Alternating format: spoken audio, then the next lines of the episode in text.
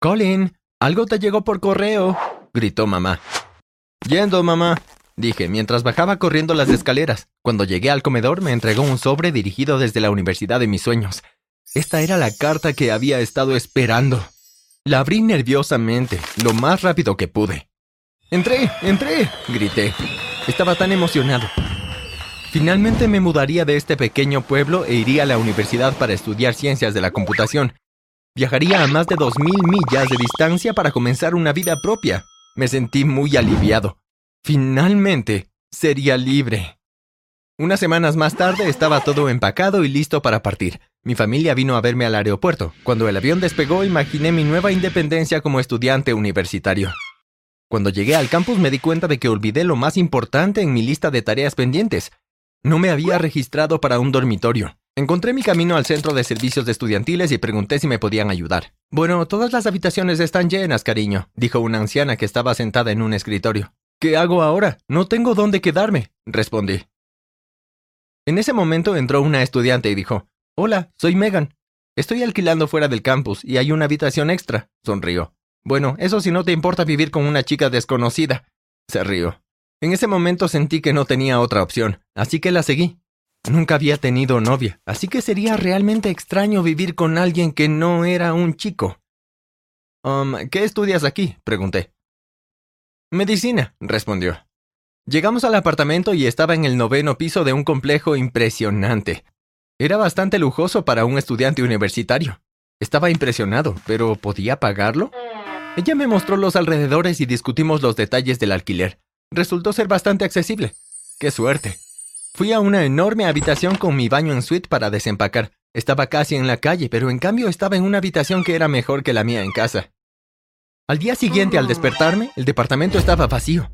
Y esto es más o menos como era casi todos los días. Cuando Megan estaba cerca, solo dijo unas pocas palabras y luego se fue a su habitación o desapareció a Dios sabe dónde. Yo disfrutaba muchísimo de la vida universitaria. Iba a fiestas, me quedaba despierto hasta tarde, bebía, pero no demasiado, y realmente viví. Mis clases fueron increíbles porque finalmente estaba haciendo lo que amaba. Para hacerlo aún mejor conocí a Sandra, la persona más inteligente de nuestra clase. Había mucha química entre nosotros. Comenzamos a estudiar en la biblioteca juntos y eventualmente salimos en citas. Me di cuenta de que realmente le caía bien y estaba empezando a enamorarme de ella. Creo que todos los problemas comenzaron cuando la traje al departamento una noche. Perdió la llave de su habitación y era muy tarde para llamar a alguien, así que le dije que podía quedarse aquí. Nos sentamos en la sala viendo la televisión cuando Megan entró. Hola, Megan, dije. Hola, respondió, con una expresión confusa en su rostro. ¿Quién es esa? preguntó enojada. Esta es Sandra, mi muy buena amiga. Perdió la llave de su habitación, así que le dije que podía quedarse aquí esta noche. Respondí curioso por saber por qué Megan parecía molesta. ¿Y por qué vino aquí? ¿No tiene otras amigas? Megan preguntó sin siquiera mirar a Sandra. Um, creo que debería irme, dijo Sandra. No, no lo hagas. Vamos a mi cuarto. Quizá Megan quiera ver la televisión, dije. Me levanté, fruncí el ceño a Megan y acompañé a Sandra a mi habitación asegurándome de cerrar la puerta para que ella entendiera. ¿Qué le estaba pasando? Al día siguiente Megan se había ido temprano. Sandra se fue y ordenó su habitación y traté de no pensar demasiado en la confusa experiencia de la noche anterior. Cuando volví al apartamento más tarde, Megan me saludó en la puerta con una sonrisa. Hola, Colin. Lamento lo que pasó anoche. Aquí he hecho algo para compensarte. ¿Tienes hambre? dijo. Ella me llevó a una mesa del comedor donde preparó una hermosa cena a la luz de las velas. Guau, aunque todo está bien, supuse que tenías uno de tus estados de ánimo. No tenías que hacer todo esto, respondí, mientras tartamudeaba, porque me sentía extremadamente incómodo. Sí, lo hice. Por favor, siéntate, dijo. Me senté y comencé a comer. Nunca rechazaría la comida. A la mitad de la cena, Megan dijo, Colin, hay algo que necesito decirte. ¿Ah? ¿Qué es? Me las arreglé para decir con una boca llena de comida. Tengo sentimientos por ti. Desde que te conocí en el centro de servicios estudiantiles, sentí que teníamos una conexión especial. Cuando aceptaste vivir conmigo, fui muy feliz.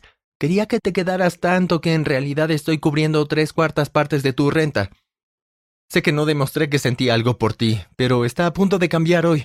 Anoche reaccioné de esa manera porque trajiste a alguien más aquí y pensé que tal vez tenía sentimientos por ella en lugar de mí, dijo. Dejé caer mi tenedor y miré sin comprender. Megan, eres buena persona y todo eso, no me malinterpretes, pero Sandra y yo estamos saliendo. En realidad estaba pensando en pedirle que fuera mi novia muy pronto, y realmente no creo que seas mi tipo de todos modos. Lo siento, Megan, dije. Al instante estalló en lágrimas. Me acerqué a su lado, le di unas palmadas en el hombro, limpié las cosas de la cena porque era lo menos que podía hacer, después de romperle el corazón. Luego fui a mi habitación. A la mañana siguiente Megan seguía ahí. Era extraño. Siempre me despertaba en un departamento vacío. Buenos días, Colin, dijo. Oh, buenos días, respondí. Lo siento si te hice sentir incómoda anoche. Estaba cansada de ocultar mis sentimientos. Aquí te preparé un desayuno porque sé que hoy tienes una clase temprano, dijo. Caramba, gracias, Megan. En realidad estoy llegando tarde. Nos vemos tarde, dije, mientras salía corriendo por la puerta. Caminando hacia mi clase, en realidad consideré encontrar un nuevo lugar para vivir. ¿Cómo iba a vivir con una persona que estaba obsesionada conmigo? Sonó mi teléfono. Era Sandra. Hey, ¿puedes encontrarme cerca de la biblioteca antes de la clase? Hay algo de lo que quiero hablar, dijo. Claro, estoy en camino, respondí. Cuando llegué, ella estaba esperando. Sonrió y caminamos hacia un banco cercano. Bien, ¿qué pasa? pregunté. Hemos salido por un buen tiempo y bueno, me preguntaba cuándo me pedirías que fuera tu novia. ¿Realmente te preocupas por mí? Ella dijo con tristeza. Wow, por supuesto que me importas. Estoy enamorado de ti y tenía miedo de pedirte que fueras mi novia porque no estaba seguro de que era el momento, respondí. Tomé sus manos y miré sus ojos. Sandra, realmente me gustaría que seamos algo más que amigos. ¿Quieres ser mi novia? pregunté. Sí. Ella sonrió. En lugar de ir a clase pasamos el día juntos.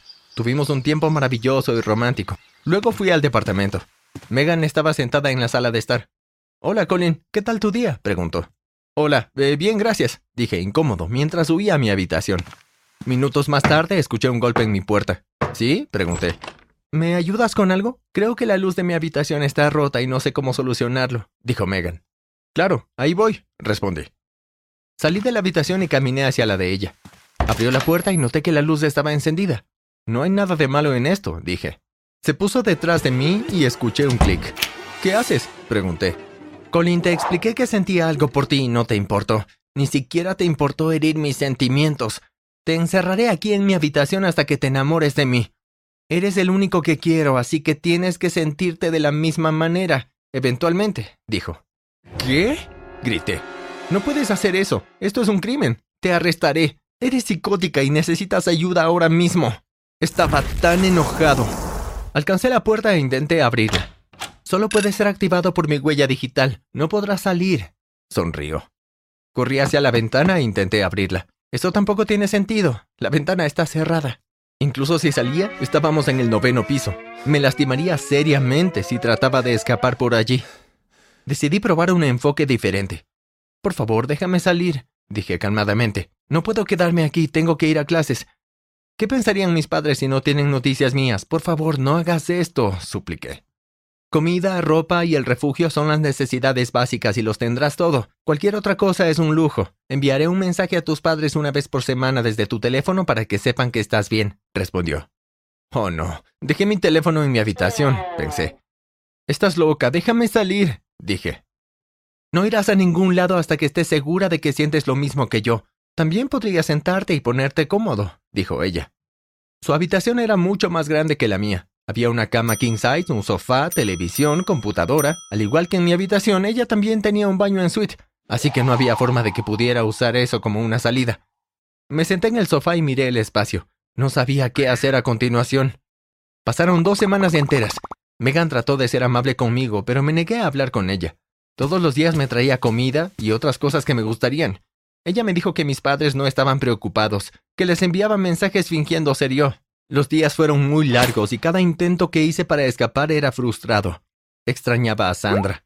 Me preguntaba qué pensaba ella de mí y por qué no había estado en contacto. Después de aproximadamente un mes comencé a hablar un poco. Le daría una palabra de respuesta cuando me preguntara sobre mi idea. Seis meses después comencé a notar las pequeñas cosas sobre ella, la forma en que se peinaba y se reía cuando veía estúpidas comedias, Comencé a notar el brillo en sus ojos cada vez que hacía algo bueno por mí, pero rápidamente apagué estos sentimientos porque después de todo me había secuestrado.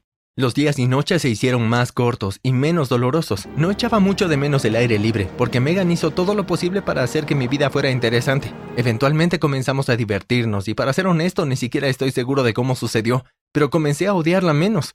Mucho menos. Comencé a perder la noción del tiempo y no estoy seguro de cuánto había pasado cuando una noche se sentó a mi lado y dijo, ¿Me amas, Colin? La miré y vi ese brillo en sus ojos otra vez. Miré hacia abajo y pensé por un momento que ella había sido tan amorosa conmigo a pesar de que continuamente la alejaba.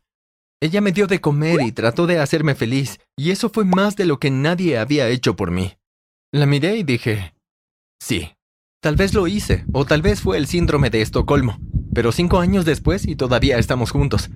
Tuve que abandonar la universidad porque había faltado un año entero. Sandra finalmente se olvidó de mí y siguió adelante. ¿Estoy feliz? Creo que sí. ¿Necesito ver a un terapeuta? Probablemente.